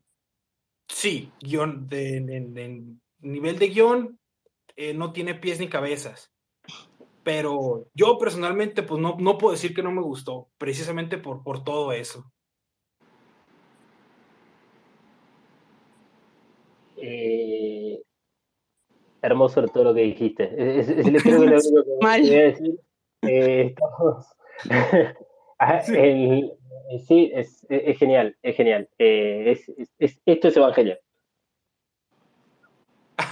No, no, una disculpa. No, incluso, por ejemplo, ahorita ahora mencionaban lo de Hideaki Anno, que tal vez no es un buen guionista. Eh, no, no, no sabría decirte, no sabría decirlo porque yo no soy crítico de guiones, pero igual, como les comentaba, después de, de haber pues visto la vida de Shinji y que me puse a averiguar la, la película de, la vida más bien de Hideaki Anno, no tanto si Hideaki Anno puede o no escribir un guion, también cabe la posibilidad de preguntarse si quiere o no. Sabemos que la, que la historia de Hideaki con Evangelion ha sido muy tumultuosa. Eh, Hideaki escribió Evangelion porque tenía problemas, porque quería expresarlos de alguna manera y esa era su forma de expresarlos. Sabemos que terminó la obra incluso a, regañadientes en el caso de la, primer, la película The End of Evangelion. Muy probablemente insistiéndole mucho en hacer un reveal por los dibujos, por vender películas, por vender monos. Y Dalmas lo dijo, no sé si en el capítulo anterior o en el anterior a ese, hay una gran diferencia entre el Hideaki Anno que hizo la serie y el que hizo los reveals, que es precisamente Moyoko Anno. Entonces, Hideaki Anno muy probablemente ya no estaba en, en, en, en situaciones de entregarnos una obra tan compleja y con tanto trasfondo como Evangelion, y muy probablemente ya tampoco tenía ganas de hacerlo, o por lo menos eh, eso se me figura a mí. Entonces fue como que sí, entre, entréganos una obra, haz películas, vamos a vender figuritas, con el dinero tú vas a poder hacer tus proyectos, Ultraman, Shin Godzilla, etcétera, etcétera. Vas a poder hacer lo que te gusta, simplemente entréganos algo que nosotros podamos vender. Y fue como que, bueno, si de todas maneras yo ya, yo ya no les puedo entregar un final como el de The End of Evangelion, o como, aunque lo intentó, se vio mucho que hubo muchas referencias ya al final, o como el de la serie, les voy a entregar lo que me piden, algo con lo que puedan vender figuritas, algo con lo que se pueda vender fanservice, y déjenme en paz a mí y hacer mis obras. Ojalá, ojalá que sea así. Eh, porque, o sea, es, es, es en parte lo, No sé si lo esperado, pero en mi caso particular, poniéndome en lugar de Hideaki Anno, ah, lo he dicho varias veces, o sea, aceptaría esas condiciones con tal de tener toda la libertad y, y, digamos, las herramientas para poder hacer exactamente lo que tengo ganas de hacer. Eh, así que en, en, ese sentido, ojalá que de acá en adelante podamos ver realmente el potencial de, esta persona y mismo lo, reiteraba, lo, lo, lo mencionaba casi al comienzo de, del Space, que es que es, como para hacer un seguimiento a todas las personas involucradas, a ver qué hacen con, con este poder que ahora tienen, con esta eh, también, no, solo re responsabilidad, sino con todas estas capacidades y conocimientos y un poco de chapeo, o sea, el, el, decir yo estuve en, trabajé en esta película y decir, bueno, ahora voy a tal productora o puedo también encarar mis proyectos personales, como sería el caso de Surumaki o, Maeda, que son los directores. Eh, me encanta que, hayas contado tu historia, eh, te, te, te, agradecemos muchísimo, eh, porque todos nos sentimos bastante identificados y nos vimos relacionados con vos más que nada con la parte del anime, este, con respecto a ver Evangelio más o menos esa edad, yo creo que también la vi, es un poquito más grande, tipo 17, no, no tanto a los 15, eh, pero pasaba lo mismo que vos. No, si, si, me sentía identificado con Shinji, no era por algo positivo, sino por algo negativo. este, y a lo largo de, de los años, continuar viendo eh, Evangelion, eh, empezás a tal vez identificarte más con el lado de Misato, o bueno, insisto, no, tratemos de no identificarnos con Ikari, pero puede, puede llegar a pasar. Sí. Este, está sí. buenísimo encontrarnos con esos personajes. Y ahí está el punto. Eh, que, creo que en alguno de los episodios lo he salido a aclarar eh, muchas veces porque noté que también, o sea, grande de, la, de, las críticas que se le hacía al reveal tenían que ver con esta postura eh, personal del lugar donde vivo, las condiciones en las cuales vivo, y este final que me plantea a mí, Hideaki Anno, en decir, Shinji, no importa si es feliz o no feliz, está viviendo en el mundo en el cual vos vivís, y la verdad es que, bueno, yo no vivo en el mundo que quiero vivir. Entonces, a mí claramente me va a dejar ese sabor amargo y otras personas no. Ojalá que eh, dentro de poco, vamos a decirlo así, dentro de poco pueda estar en una mejor situación, volver a ver todo el reveal y encontrar estas este, similitudes como vos las encontraste. Sí, porque igual, eh, tienes razón, igual nosotros tenemos muchas quejas acerca de este mundo, pero también de qué mundo viene Shinji. Muy probablemente nosotros de tener el poder y la opción de Shinji, habría muchas cosas de este mundo que eliminaríamos de raíz, cosa que pues Shinji no sabe, ¿no? Y, y, de nosotros hacerlo tampoco sería tal vez huir o sacar la vuelta, sería, ¿sabes qué? Tengo mucho tiempo, muy, toda mi vida batallando con discriminación, con diferencia de clases, con pobreza, etcétera, etcétera. Si yo puedo, lo voy a eliminar para todos. Y, de, y partiendo de esa base, todos a tener otra vez una nueva oportunidad. Igual a alguien más no le parece cómo dejamos nosotros del mundo y él tener el poder lo cambiaría, pero ya son muchas, es, muchos supuestos, muchos qué pasaría y pues no, no, tampoco no hay tiempo para desarrollarlos todos. Nadie sabemos cómo sería el mundo perfecto para todos. Ah, yo, yo se lo compro, ¿eh? a mí me está empezando a gustar el Rebull ya. Eh, es decir, esta persona habría que contratarlo como comercial de, de, Evangelion porque realmente no ha dicho, y ya tiro la última de hoy, que sí que es tarde, ha dicho muchas cosas con sentido y me ha gustado eso de la idea de que Shinji realmente no huye, ¿no? sino que borra cosas de, de su vida que son tóxicas y que no y que ninguno de nosotros podríamos asumir y un poco conectado también con unas cuantas ideas que habíamos lanzado aquí, ¿no? De, sobre el producto y sobre cómo esto se va destinado a un público que a lo mejor ha crecido, ¿no? Y esto es algo que yo también pensé, que, que, que ese crecimiento que se ve en los personajes, ¿no? De cuando de repente ya son más mayores, también era para conectar con, con esa audiencia base, ¿no? Que la vio eh, cuando era joven y que ahora tiene otra edad y tiene otra, otras mentalidades, ¿no? Y de alguna manera que se vieran ahí reflejados. Como dice Dalmas, yo ahí no me veo muy reflejado, pero, pero me alegro que eso, que haya gente que, que sí se ve reflejada y que, y, que le haya gustado al final y, lo que habíamos dicho antes, ¿no? Que, que haya un gran, una gran fanbase que, que le haya gustado. Y nada más, me, despido, me quedo así eso como oyente un ratito más ya de ordenador y, me voy. Un, placer haber hablado con vosotros. el placer fue nuestro Sergio. Igualmente, Por, este, por haber participado. Este, muy bueno tu aporte, así que muchas gracias. Sí, gracias, Sergio. Me encantó hablar con vos. Venga, un besito, hasta luego.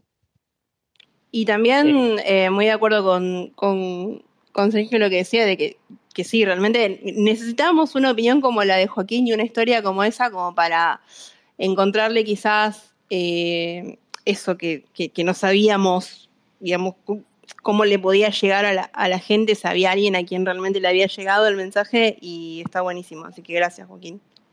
Sí, en serio, gracias porque, o sea, e, este tipo de, mm, vamos a decir, de calificaciones positivas, no, están en ningún lado. O sea, eh, o sea en la review que están en las típicas páginas, eh, es, ah, me gustó el mensaje final, es hermoso, perfecto. O sea, eh, son todos objetivos sin ningún tipo de fundamento. Entonces, más razón para desconfiar de esos, este, de esas calificaciones o de, esos, de esas faltas de argumentos, porque te dicen, no, bueno, pero ya está, terminó y Shinji feliz. Pero vos sabés que yo no me puedo quedar con, solamente ese mensaje, necesito algo más. Y bueno, este, Joaquín trajo ese algo más, así que es, muy válido. Para eso es que hacemos el Eva Casa la Carta. Joaquín, ¿cuántos Joaquines le pones a la película? pues tal vez igual, en, promedio, igual un 7.5, porque visual, auditivamente, en cuanto a efectos, Tal vez yo hubiera usado más animación tradicional en cuanto a personajes y no tanto CGI. Para mí es insuperable en esos aspectos, pero sí, en guion estoy de acuerdo que no tiene ni pies ni cabezas, pero como les digo, en mi caso sí conectó mucho conmigo.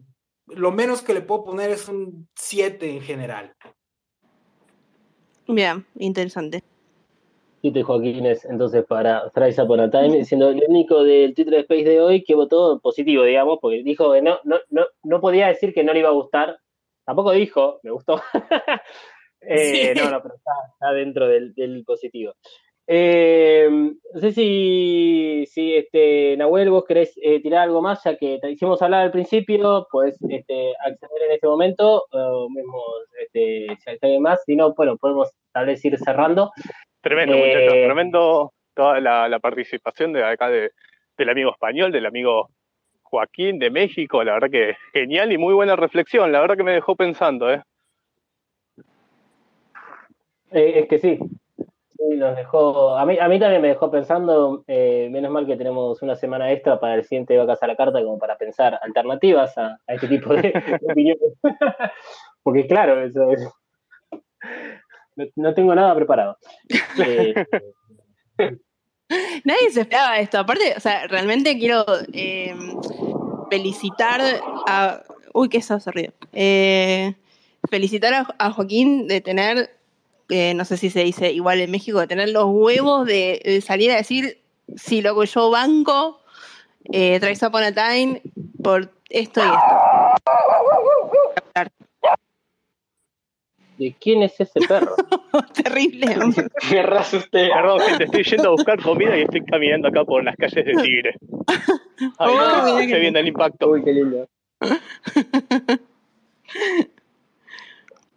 Eh, sí, es, eh, creo que lo más válido de, de lo que dice eh, Joaquín es, es, es- su historia, digamos, personal y, y- y cómo, cómo- él, la- la- las transmitió. Eh, y ante ese tipo de, de historias no hay nada que, que, que- que- ni criticar, o sea, no, no- te vamos a decir, ah, porque a mí no me gustó Trace Upon a Time, eh, te voy a criticar eh, lo- tu opinión todo lo contrario. Creo que ese es el tipo de debate que, debemos dar para, para llegar a, a entendernos, ni siquiera para llegar a conclusiones, porque acá no hay ninguna conclusión a la cual hay que llegar. Eh, este, simplemente es, es entendernos y, y encontrar las similitudes y diferencias entre las diferentes opiniones y dejar de generar el forobardo clásico que, que existe más que nada en, en Evangelion particularmente. Es también uno de esos lindos este, lugares horribles que tiene la internet como para llevar a discusiones eternas y loop con. Es más, hoy a la mañana me despierto con, con un mail, no es que el mail me despertó, pero me, me llega un mail de, un, de YouTube diciendo que me habían respondido un mensaje que yo había dejado en un video de Netflix en, del año pasado. Entonces decís, dale, boludo, o sea, ¿realmente tenés ganas de andar respondiendo eso? Solo porque estaba barriendo a Netflix con el tema de los subtítulos, ¿viste? O sea, cosas que, que, que hago de vez en cuando, especialmente con Netflix, porque no banca Eva Castro. No, pero además, eh, súper válido. Mirá que yo soy bastante terca para, para dar el brazo a torcer y cambiar de opinión. Y la verdad que, o sea, como dijo Nahuel, como dijiste vos, nos dejó pensando. Eh, incluso Sergio también lo dijo. Tipo, ah, la verdad que me estoy replanteando cosas. Eh, y está buenísimo, porque ese es el, el, el debate que es necesario. Sí, y es el debate que creemos que le hacía falta de vacas, especialmente porque, bueno, lo- lo- la- las tres personas que somos de vacas estábamos del mismo lado de la vereda, con las mismas opiniones. Entonces, eh, que necesitábamos un, un baldazo de agua fría. Eh, vamos, voy a ir cerrando, sí, así no se hace tampoco más eh, tarde, pues eh, para todos es jueves. Es que lo, lo único que quiero decir, y esto lo voy a decir muy seriamente, de todas las personas que están conectadas en este momento, hay dos de México, una de España y una de Argentina. Así que me parece que tenemos que organizar una gira internacional México-España y el regreso triunfal en Argentina ahí con toda la gente recibiéndonos en esa isla. Estoy completamente de acuerdo. Tremenda la, la comunidad que han, han creado ¿no? en estos últimos años, la verdad que los felicito. No, a nosotros no, esto es, esto es a ustedes. Una gran comunidad. tal cual. Este, y que básicamente se fue formando sola. Eh, eso creo que es lo más sorprendente. Después, bueno, está qué sé yo, el empuje o, o eh, no sé, la, la creatividad, por decirlo de alguna forma, de, de seguir este, talando el árbol que ya no, no, no le queda más madera, ¿viste? Como para seguir alimentando a la comunidad, pero, pero bueno, este, en realidad el agradecimiento es a, es a ustedes que son la comunidad. Eh, y esperamos Sí, que creo viene- Perdón. No, no, iba a decir que esperamos que el año que viene, si todo sale bien, eh, podamos darle mucho más cosas para que la comunidad realmente se pueda nutrir de diferentes cosas. No quiero spoilear nada, porque Ah. no me quiero. Creo que Joaquín Pero- quería decir algo, perdón. Ah, sí, de- yo, bueno, eh, yo solamente, la verdad, sí quería agradecerles. Este, yo encontré Evacast igual buscando en Spotify eh, eh, podcast acerca de Evangelion, porque si bien conozco mucha gente que la vio, como les digo, Evangelion siempre ha sido una parte importante en, en mi vida, no solamente el anime, sino todo lo que ha significado, tanto a manera personal como a manera de mitología y de lore, ¿no? Y yo descubrí Vacas por allá del 2019, donde ya estaba lista la temporada, ya estaba completa la temporada 1. Y cuando yo terminé de escuchar la temporada 1, me di cuenta que no había más y que no había noticias. Fue cuando yo empecé a seguir a, a Evacas y a Dalmas en Twitter y en Instagram. Y poco tiempo después de que yo terminé la temporada 1, anunciaron la 2. Y la verdad, personalmente, a mí, incluso si estamos de acuerdo en todo o no estamos de acuerdo en todo, para mí ha sido una maravillosa experiencia estarlos escuchando, sus opiniones. Incluso en, en la primera temporada me encantó que, que, que, Mariana no sabía que iba viendo capítulo a capítulo. eh, para mí fue magnífico haber escuchado la primera temporada y estoy muy contento de que hayan seguido sacando temporadas y ojalá sigan sacando y sacando temporadas. Sobre todo agradecerles eh, precisamente este espacio para la gente que muchas veces no, no tenemos personas a lo mejor tan intensas, por así decirlo, con las que podamos platicar acerca de Evangelion sin que nos vean raro, ¿no? Como que, oye, estás hablando de cosas muy fuertes y estás hablando de un anime, de un manga, pero pues no, estamos hablando de una parte de nuestra vida, entonces de mi parte, yo igual que, que Nahuel, sí quería agradecerles y, y, felicitarlos por lo que han logrado y ojalá que sigan por mucho tiempo. Uf, bueno, estoy muy emocionado, no se nota, pero lo estoy. no te río, o sea. sí. Nos reímos para no llorar, pero gracias, gracias por tus palabras, Joaquín. Eh, no, y, son... a, a, principios de este año yo me animé a, a, empezar un podcast que no tiene nada que ver con Evangelion ni con anime, con unos amigos precisamente por estarlos escuchando ustedes. Ahorita estamos un poco lentos porque estamos de vacaciones, pero más bien porque estamos trabajando y cuando estamos de vacaciones es cuando más trabajamos, irónicamente. Pero, pero incluso fue gracias a ustedes que yo dije yo, pues, ¿por qué no puedo hacerlo yo también? Tengo muchas cosas que decir. Ahí van. Sí, esa cosa que, que, es el trabajo que sucede mientras vivimos, lamentablemente. Uh -huh. este, sí. ya, ya, ya, pasanos el podcast, así este, lo, lo escuchamos, obvio. Si querés. Bueno, pues sí, les puedo poner el enlace por ahí, pero la verdad son, son cosas muy, muy locales, pero sí, lo pongo ahí.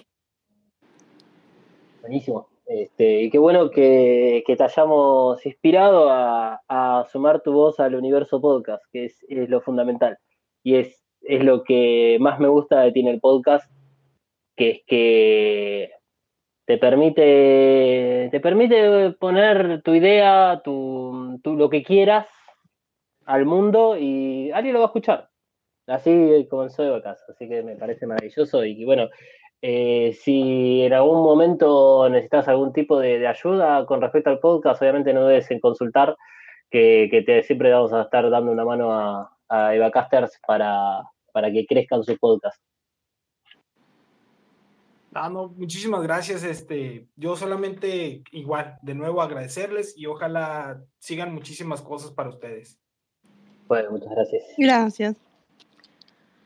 Bueno, eh, gracias eh, a todos los que estuvieron acá. Hubo gente que entró y salió, gente que dijo, che, no, no, no los puedo escuchar, probaron entrar y salir, se ve que, falla. Bueno, ya, ya le vamos a, meter, este, no, no, sé si, no estoy ahora tan convencido con Twitter Space, en los papeles estaba todo bárbaro, me encanta mi Twitter, eh, lo uso mucho de consumo, no, no tanto para tuitear, eh, pero me gusta mucho esta idea que ya lo había hecho Clubhouse también hace un par de, creo que un año atrás, más o menos. Eh, pero en definitiva me parece que es una herramienta muy, muy, útil. Ojalá que el episodio quede grabado, así lo podemos mandar mañana. Eh, y si no, bueno, vamos a seguir buscando alternativas para que toda la comunidad pueda siempre poner su voz porque no, no le vemos mucho el sentido a que seamos nosotros tres los únicos que podemos tener esta ventaja. Que sí, nos gusta tener esta ventaja, obviamente. Pero bueno, les agradecemos a todos por haber participado y haber estado hoy presentes. Y la semana que viene eh, lo vamos a repetir, probablemente cambiemos el día del horario para que haya tal vez otras posibilidades, por lo que estuvimos hablando, a, digamos, en esta semana, a partir de que publicamos, digamos, el Twitter Space, eh, sabíamos que gente no podía los jueves, entonces tal vez lo pasamos, y ya el jueves que viene es como muy Navidad, ¿viste? Estamos muy ahí encima. Entonces tal vez lo hagamos más tipo un martes, miércoles, y, bueno, el que se quiera pueda conectar va a tener la posibilidad para hacerlo. Así que les agradecemos mucho eh, arroba dalma-neg en mis redes sociales personales, arroba evacas-pod en todas las redes sociales y este, también en YouTube y en Twitch. Eh, bueno, me pueden seguir en mariana.flores.coven o coven.studio.ba. Y agradecerles a todos la participación de mi parte eh, y arroba canceregi399 en Instagram y en Twitter. Y para la gente que vive en Capital Federal, nos reunimos todos el martes que viene para este, formar parte de la celebración del egreso de Manuel del secundario.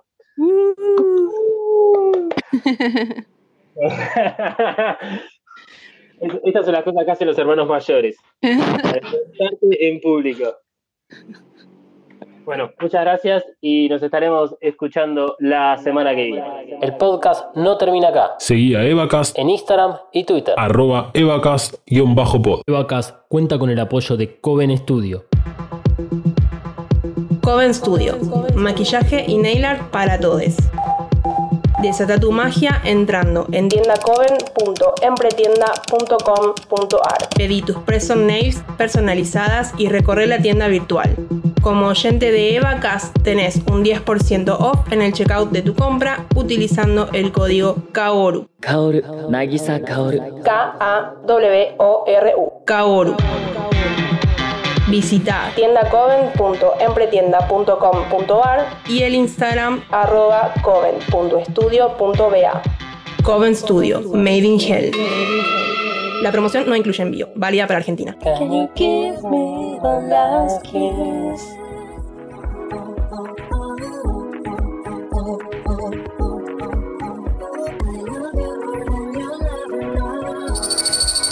Es un producto fabricado 100% en los headquarters de Mothercaster Media ubicados en Saavedra 3.